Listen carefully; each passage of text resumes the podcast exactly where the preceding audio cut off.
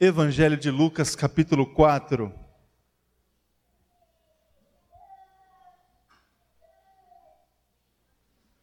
Eu vou ler com você do primeiro verso até o verso de número 13. Lucas 4, de 1 a 13. Nós estamos aqui conversando sobre o Espírito Santo.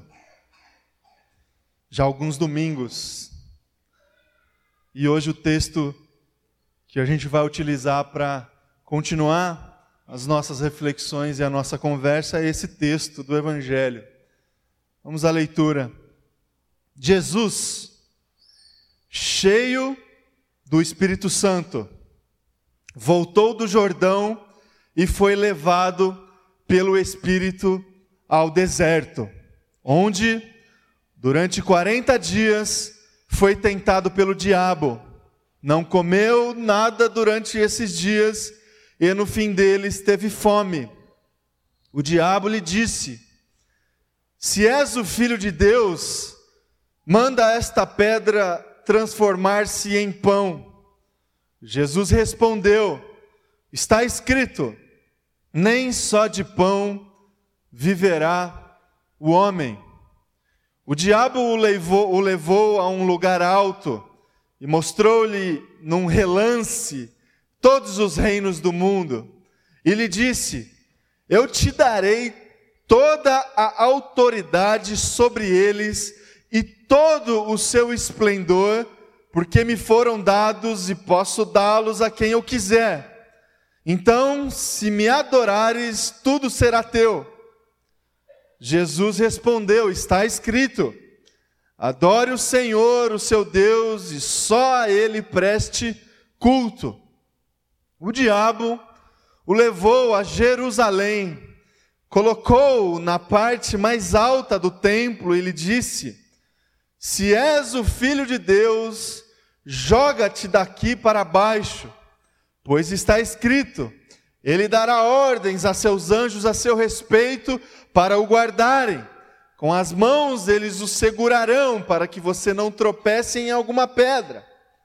Jesus respondeu: Dito está, não ponha à prova o Senhor, o seu Deus. Tendo terminado todas essas tentações, o diabo o deixou até ocasião oportuna até aqui. Vamos orar? Se coloque diante de Deus agora, meu irmão e minha irmã, em oração. Feche teus olhos. Vamos orar. Senhor Deus, Pai, nós estamos agora diante da tua palavra, Jesus, e abrimos o nosso coração diante dela.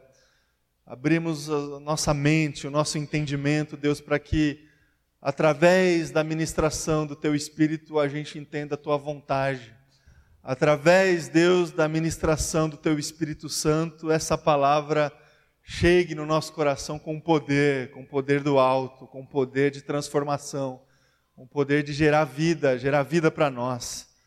É a nossa oração, Deus, que essa palavra nos traga um avivamento diferente para nós, para a gente continuar perseverando debaixo da Tua vontade que essa palavra também possa transformar o coração daquele que ainda não recebeu a porção do teu Espírito, Deus. Nós oramos assim, crendo, Deus, na tua palavra, crendo no poder do teu Espírito, Deus, através da tua palavra. Oramos assim em nome de Jesus. Amém e amém. Amém, irmãos. Vou conversar aqui um pouco com você sobre o Espírito Santo e o deserto.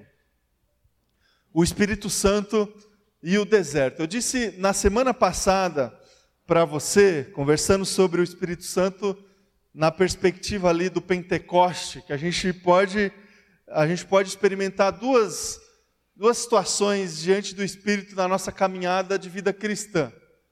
A gente experimenta uma dimensão assim, que eu chamei de dimensão trinitária, que tem a ver com a relação que a gente tem com o Espírito Santo a partir da relação que a gente tem com o próprio Deus. Deus é o Espírito Santo. E nós desfrutamos desse Espírito Santo, que é o próprio Deus, a partir dos atributos de Deus. Da sua onipresença, da sua onipotência, da sua onisciência, Na medida em que a gente se relaciona com Deus, a gente se relaciona com o Espírito Santo. Nós desfrutamos, digamos assim, dos atributos, das bênçãos, da realidade divina na nossa vida pela palavra, através da essência de Deus, e nós entendemos que isso também é uma experiência espiritual. Deus é espírito, dimensão trinitária. A experiência que a gente tem com a essência de Deus. Existe uma outra dimensão que a gente desfruta da pessoa do Espírito Santo, que é aquela que eu chamei de uma dimensão pentecostal. Aquela experiência que a gente lê ali no começo do livro de Atos, experiência do enchimento do Espírito Santo. Aquela que é percebida, que se parece como um som, um som que se parece com vento, aquela experiência que se parece com fogo, uma experiência perceptível, uma experiência que a gente tem todas as condições de descrever. Ainda que de uma forma limitada, a gente consegue descrever, a gente consegue pontuar essa experiência do enchimento, essa experiência do revestimento de poder para.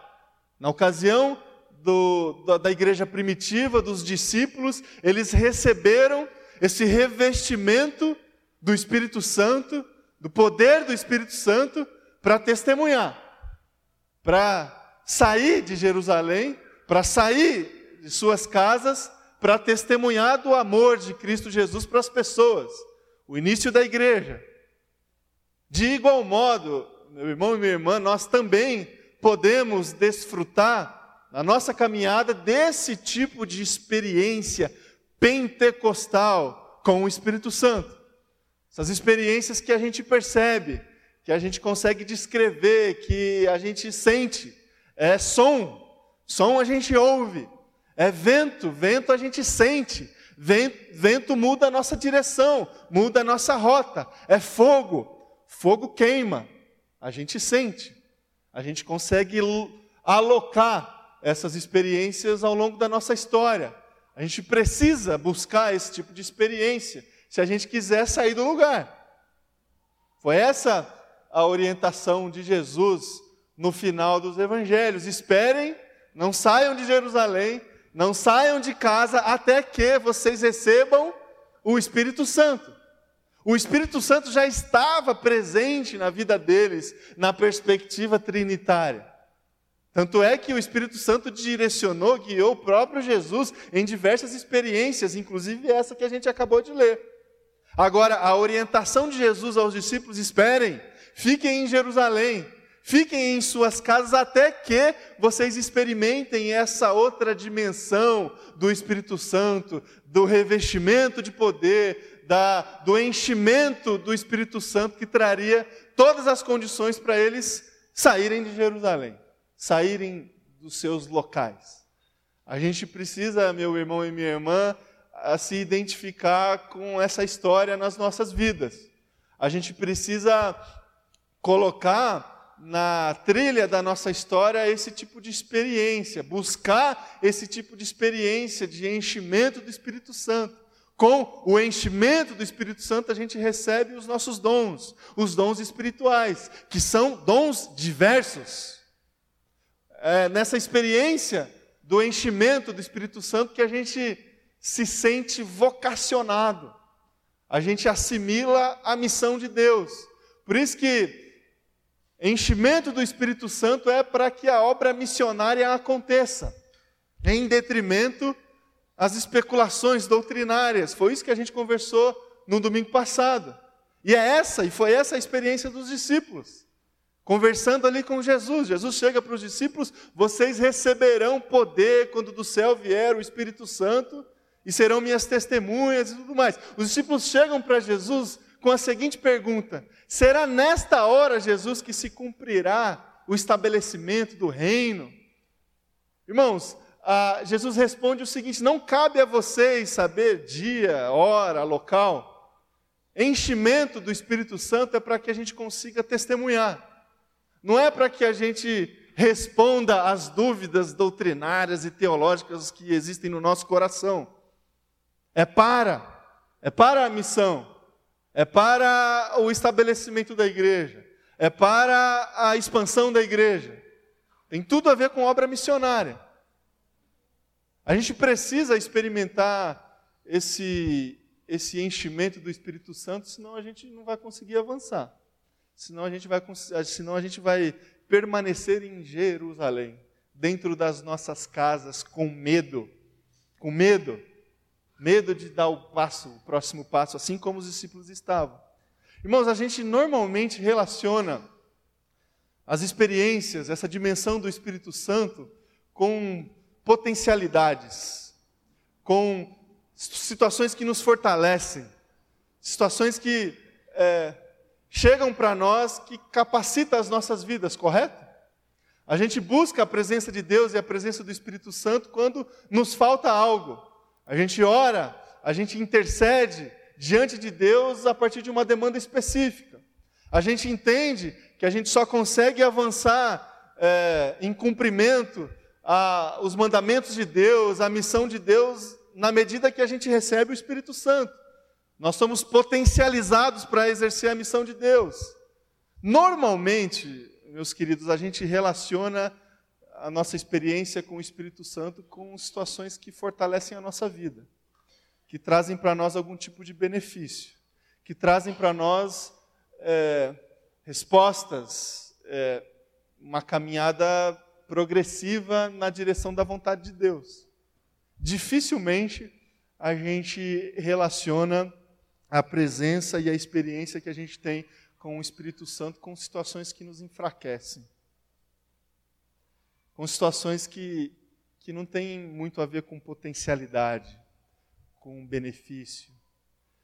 Irmãos, a gente se propôs a conversar sobre o Espírito Santo nesse mês de junho, e eu não posso deixar de conversar aqui com você é, diante desse aspecto do Espírito Santo que pode nos levar para ambientes que vão, de alguma forma, expor a fraqueza do nosso coração, a fraqueza da nossa vida e, de alguma forma, é, servirão para nós para lá na frente, aí sim, fortalecer a nossa vida, a nossa fé, os nossos votos, a nossa missão.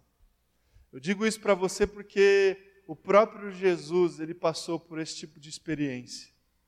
O próprio Cristo, num momento crucial da sua caminhada, do seu ministério, a Bíblia diz no texto que a gente leu aqui do Evangelho de Lucas que Jesus Cristo, cheio do Espírito Santo, foi levado por esse mesmo Espírito Santo ao deserto. E o que, que aconteceu lá, meu irmão e minha irmã?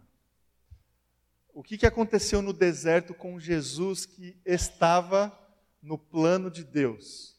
Que estava debaixo do direcionamento do Espírito Santo. O deserto, deserto, esse cenário, ele fez parte de algumas experiências bíblicas do Antigo e do Novo Testamento. Esse cenário, ele, ele é muito sintomático, digamos assim, na caminhada cristã, o deserto. Deserto foi cenário da peregrinação do povo antigo no, no, na direção da terra prometida. Foi no deserto que isso aconteceu. Chamado de Deus para o povo que estava é, perseguido, subjugado no Egito, sob a liderança de Moisés, foi para um período de peregrinação no deserto. E a gente lê as experiências e várias as experiências que esse povo antigo eles tiveram, estabelecimento como nação, a construção moral de suas, seus comportamentos, a sua forma de se relacionar com Deus, a forma de adorar, a forma de prestar culto, a forma de se sacrificar, a forma de conduzir as relações, tudo isso aconteceu no contexto do deserto. Do deserto. Deserto é pano de fundo de boa parte das confecções, dos textos, das verdades que a gente encontra nas Escrituras Sagradas, sobretudo essas que estão no Antigo Testamento. A gente entra no Novo Testamento, nos relatos das experiências de Jesus, nos evangelhos e o deserto continua fazendo parte. O deserto continua fazendo parte. E aí aqui em Lucas capítulo 4, o deserto ele aparece na vida de Jesus. E aí a Bíblia diz que cheio do Espírito Santo, Jesus foi levado por esse espírito ao deserto, a um lugar é, que depois haveria de ser um lugar até preferido por Jesus para os seus momentos de oração, seus momentos de solitude e outras práticas espirituais. Mas aqui em Lucas capítulo 4 foi o deserto um lugar para que Jesus pudesse ser tentado pelo diabo e por Satanás. Irmãos, nós, de igual modo, a gente. Um exercício que a gente tem que fazer quando a gente se coloca diante das Escrituras Sagradas é o exercício da identificação. É, Deus fala conosco pela palavra quando a gente lê a palavra e se identifica, quando a gente se vê na palavra. Por isso que tem muita gente que diz que a palavra funciona para nós como um espelho. A gente olha para a palavra e a gente se enxerga. Por quê? Porque a gente se identifica. A gente lê e conhece as histórias do Antigo Testamento, as personagens do Antigo Testamento, e as histórias funcionam para nós como alimento, como direcionamento, como verdade, porque a gente se identifica com elas. A gente se vê em Moisés, a gente se vê ali no meio do povo que saiu do Egito, a gente se vê atravessando o Mar Vermelho, a gente se vê lá do outro lado reclamando porque falta comida, não se vê? A gente se vê chegando para Moisés dizendo: Moisés, por que, que o senhor você tirou a gente do Egito? Lá a gente tinha comida pelo menos. A gente se vê nessas histórias, a gente se identifica. E da, da mesma forma, a gente lê os textos dos evangelhos, a gente de alguma forma se identifica também. A gente olha para esse cenário do deserto e a gente precisa colocar esse cenário na nossa vida em algum momento. Da mesma forma, nós estamos expostos ao deserto o tempo todo. Nós estamos expostos aos desertos da vida, nós somos tentados tantas vezes também, de igual modo. E por que não dizer, da mesma forma, cheios do Espírito Santo, levados para lá pelo Espírito Santo? Por que não? A gente lê a palavra e a gente conhece a realidade da nossa vida. Então, irmãos, a, às vezes, o Espírito Santo, ele aparece na nossa história não apenas para a gente entender quem Deus é, na sua essência, desfrutar dos seus atributos. Por vezes, o Espírito Santo, ele surge em nós não somente para nos potencializar, para revestir a nossa vida de poder, de capacidade, de dom espiritual, de convicção de chamado, de vocação, de missão. De igual modo, meu irmão e minha irmã, às vezes o Espírito Santo nos leva para o deserto. Ele nos leva para um momento de provação e de tentação. Jesus estava ali num, às portas das suas experiências ministeriais, as experiências espetaculares que conhecemos, de cura, de palavras libertadoras, de experiências assim que enchem o nosso coração de esperança, de alegria. Antes, Deus o levou para o deserto, para ser testado, para ser preparado de alguma forma, para ser revestido de outro tipo de poder, daquele poder que não é tão visível assim, que é o poder da palavra, que é o poder da palavra.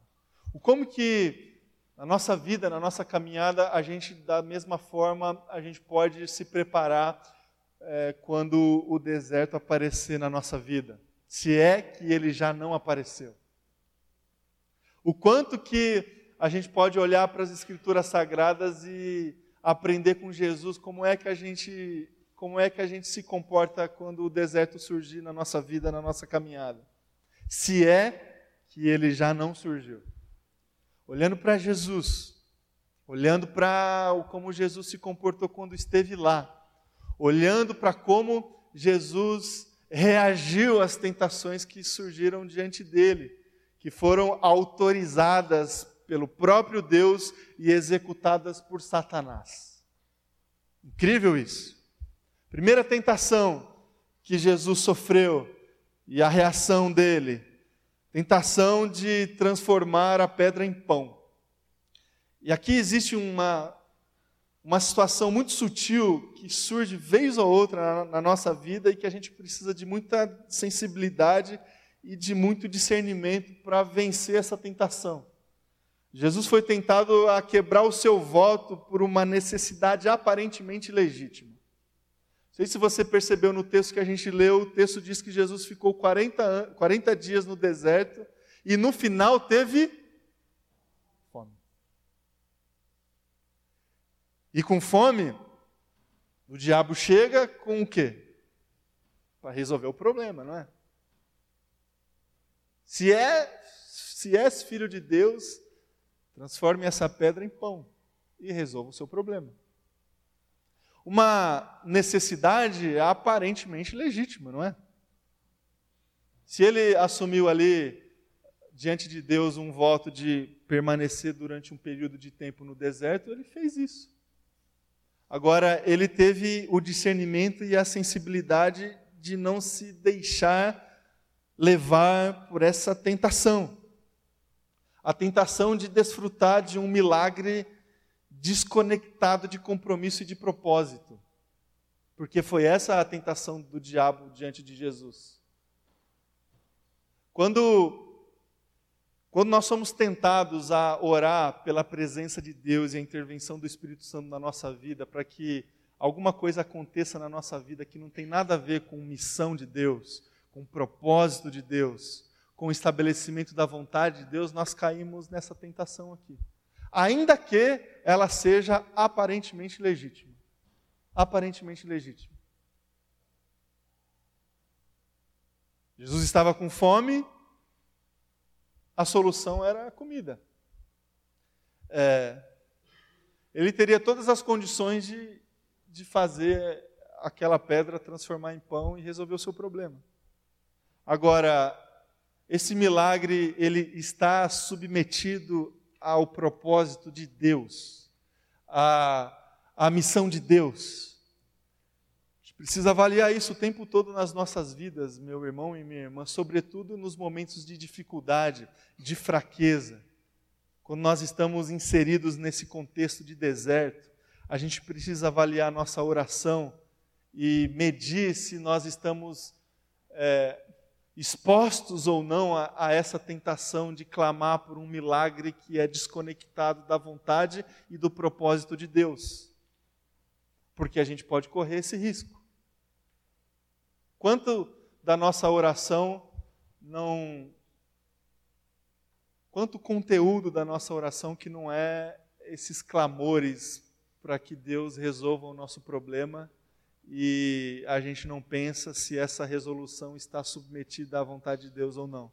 A gente quer que o problema seja resolvido. O próprio Jesus, depois de um tempo, antes de ser morto, crucificado, ele ora para Deus e ele se submete novamente a essa realidade de, de satisfazer a, na sua oração a vontade de Deus. Quando ele chega para Deus dizendo assim: é, Pai, afasta de mim esse cálice. Uma necessidade aparentemente legítima. Afasta de mim esse cálice. Mas aí ele termina a oração mas que seja feita, acima de tudo, a sua vontade. Então, irmão e irmã, quando você estiver, se é que você não está, num deserto, passando por uma dificuldade, que você consiga orar a oração completa, que você consiga terminar a oração. Coloque diante de Deus as suas necessidades. Diga para Deus que você está com fome. Deus, eu estou com fome. mas que, acima de tudo, seja feita a sua vontade. O milagre que enche o nosso coração de vida, de esperança, é aquele que, que está conectado à missão, ao propósito e à vontade de Deus. Quando alguma coisa acontece de sobrenatural, inesperado na nossa vida, que não está conectado com um propósito e a vontade de Deus, isso não é de Deus, meu irmão e minha irmã. Não é de Deus. Mágica. É, pedidos de oração respondidos que têm um fim em si mesmo, não é de Deus. Não é de Deus. Deus não é, um, é o gênio da lâmpada que, que coloca para você três desejos. Ele, ele, ele age em nós debaixo de uma missão, de um propósito, de uma vontade maior.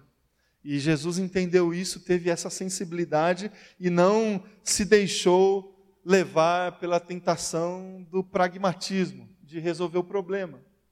Resolver o problema. E hoje nós vivemos numa sociedade extremamente pragmática, que, que pensa exclusivamente em como resolver o problema, que pensa no final e, e não se preocupa com o meio. Os fins não justificam os meios.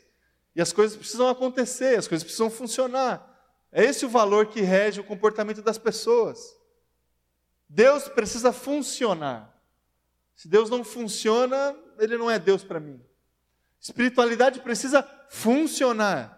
Se ela não funciona, ela não é boa para mim.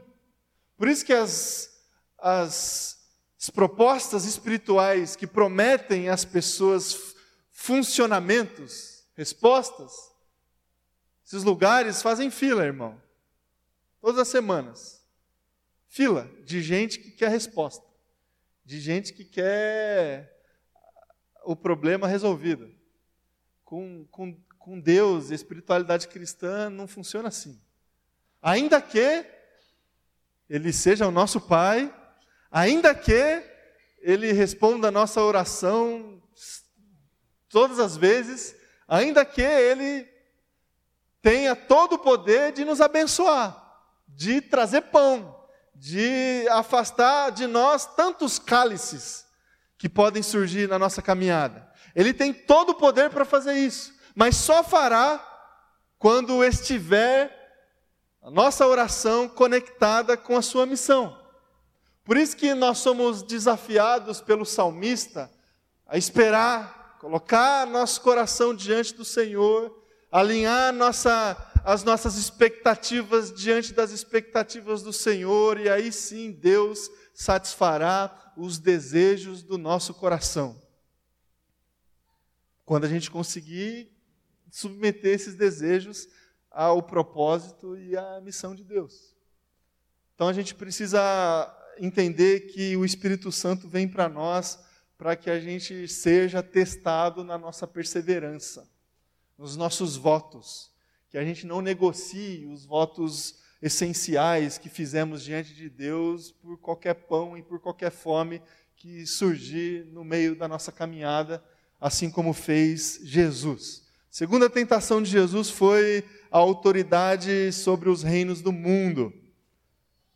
Satisfação pessoal pela idolatria, legitimar sua messianidade pelo poder. Irmãos, aqui está uma situação que, para Jesus, especificamente para o contexto de Jesus, é, como, que, como foi difícil, acredito eu, Jesus lidar com essa tentação de Satanás. É, se tem uma dificuldade que Jesus teve, toda a sua caminhada ministerial, até o final, quando esteve aqui, foi a de se colocar diante das pessoas com uma autoridade messiânica. Se colocar diante das pessoas, sobretudo aquelas religiosas, zelosas pela lei. Jesus teve muita dificuldade de se colocar diante das pessoas, estabelecendo a sua autoridade como Messias, como o enviado de Deus. Por vários motivos que você já sabe. Jesus aparentemente ele não tinha muita muito status assim de rei, certo? E era rei. Jesus aparentemente não tinha assim muita aparência de Deus e era Deus. Jesus ele não tinha aparentemente uma condição de projeção social que saltava aos olhos das pessoas. E ainda assim era o Messias enviado de Deus. Essa dificuldade dele de se colocar diante das pessoas com a sua autoridade messiânica foi algo que ele teve que conviver ao longo de todo o ministério. E olha que incrível que antes disso, antes de ter, de ter os seus embates com os fariseus, com os religiosos que não reconheciam nele a, o filho, que ele era de fato filho de Deus, antes disso ele foi tentado a resolver esse problema, de antemão, de se colocar diante das pessoas pelo seu poder, o poder do Pai. De se colocar diante das pessoas já resolvendo essa essa dificuldade que viria após de se colocar diante das pessoas com autoridade. E ele identificou que seria apenas a satisfação e a projeção é, pessoal como um ídolo e não como um Deus que estava ali diante dele. Irmãos, Deus não é para nós um ídolo. Sabia disso? Deus é Deus. Nós adoramos Deus. Nós nos, nós nos submetemos a Deus. Mas Ele não, nunca quis se colocar diante de nós como um, como um, com uma força assim de um ídolo que resolve o nosso problema. Está aí a contradição do evangelho, o paradoxo do evangelho. A força de Jesus, ela é mostrada para nós a partir da sua fraqueza. A autoridade de Jesus a, a gente experimenta é, a partir da sua limitação humana. A gente precisa entender isso. E Jesus foi tentado a resolver esse problema já de antemão, a tentação da idolatria. É, o caminho da idolatria é muito mais fácil. O caminho da, da, do reconhecimento de, uma, de um poder sobrenatural que não faz parte da, do plano e da vontade de Deus, ele é muito mais fácil. Muito mais fácil. Agora, Jesus se colocou é, diante dessa tentação como um Deus que é digno de adoração e não digno de uma idolatria.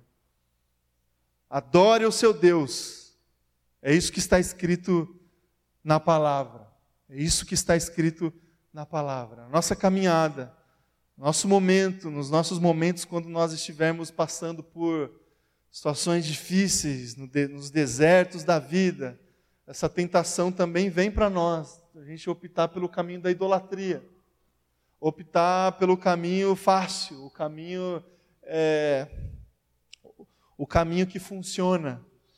Mas o que a gente tem para nós da palavra é que a gente pode ser revestido pelo Espírito Santo e optar pelo caminho da adoração a Deus. Adore o Senhor, não negocie a sua fé ainda que a dificuldade permaneça na tua vida. Não negocie os votos que você fez diante de Deus, ainda que você esteja no deserto. Continue adorando somente a Deus. Somente a Deus. Ainda que você não tenha a resposta que procura. Persevere. Porque foi essa a lição que Jesus nos ensinou e foi isso que ele viveu até o final. Até o final. E a terceira e última tentação que ele sofreu, Jesus, que ensina para nós algumas coisas, foi a tentação de, de se jogar do templo. A tentação de ostentar o seu poder é, sobrenatural diante, diante das pessoas. De brincar de ser Deus, digamos assim, diante das pessoas para, de alguma forma, é, conseguir algum tipo de benefício com isso. Jesus foi tentado neste sentido. Joga-se do templo. As pessoas vão olhar e você vai resolver muitas, muitos problemas que você terá daqui em diante. A ostentação sobrenatural que é insubmissa. Questão da rebeldia. Se tem algo que nós somos tentados quando nós estamos passando pelo deserto, por situações de, de dificuldade na vida, é agir com rebeldia. É, é abandonar de vez os votos que fizemos. É caminhar numa direção completamente contrária àquilo que Deus tem para nós. É, gente, nós somos tentados a, em primeiro lugar, é, olha como Satanás ele é sutil e, e as tentações dele são tentações é, progressivas assim. Primeiro ele tenta Jesus a partir da sua legitimidade. Você está com fome, qual é o problema de você transformar essa pedra em pão? Jesus venceu a tentação. Você vai precisar de autoridade. Você vai precisar se estabelecer diante das pessoas. Eu vou dar para você a autoridade diante das pessoas. Jesus venceu a tentação. E aí Jesus e aí no final Satanás apela. Chega para Jesus, Jesus, usa aí logo o seu poder. Sobe lá no templo, pula do templo, você não vai morrer mesmo, porque você é Deus, e aí as pessoas vão ver que você é Deus mesmo, e aí você vai resolver tudo. Tentação da rebeldia. Irmão, Satanás ele age na nossa vida primeiro de uma forma sutil. Sutil. Inclusive alterando as nossas orações. Os pedidos das nossas orações. E aí depois ele aumenta sua, a, a, suas forças e, e age nas nossas vidas, não a partir das nossas necessidades, mas a partir das nossas vontades. Pão é necessidade. Se estabelecer diante das pessoas com, com autoridade pode ser uma vontade. E aí, se ele não conseguir, aí ele vai, vai colocar diante de vocês a opção da rebeldia. Ó, chuta o balde logo. Abandona esse negócio. Abandona esse negócio e viva a sua vida de acordo com a sua vontade. Irmãos, a gente só vai conseguir passar por essas tentações quando a gente estiver no deserto com a ajuda e a, a presença do Espírito Santo nas nossas vidas. Eu não sei, eu realmente não sei como é que está a tua vida. Se você já passou, se você vai passar, e provavelmente você ainda vai passar por alguns momentos de deserto, ou se você está passando agora por um momento de dificuldade, de provação, de dificuldade nesses termos aqui que a gente está lendo nas Escrituras Sagradas.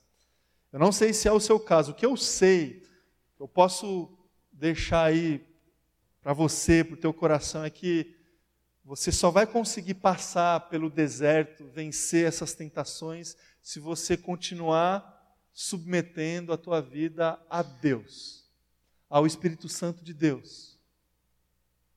E existe uma promessa para nós. Uma promessa que a gente encontra lá no livro de Tiago, o livro que a gente leu no início do culto.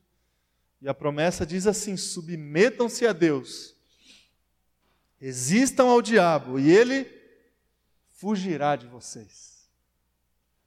O texto diz do Evangelho de Lucas que no final, quando Jesus respondeu todas as tentações do diabo, que o diabo saiu daquele lugar.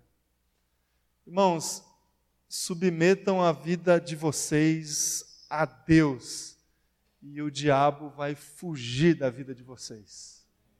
Vai fugir.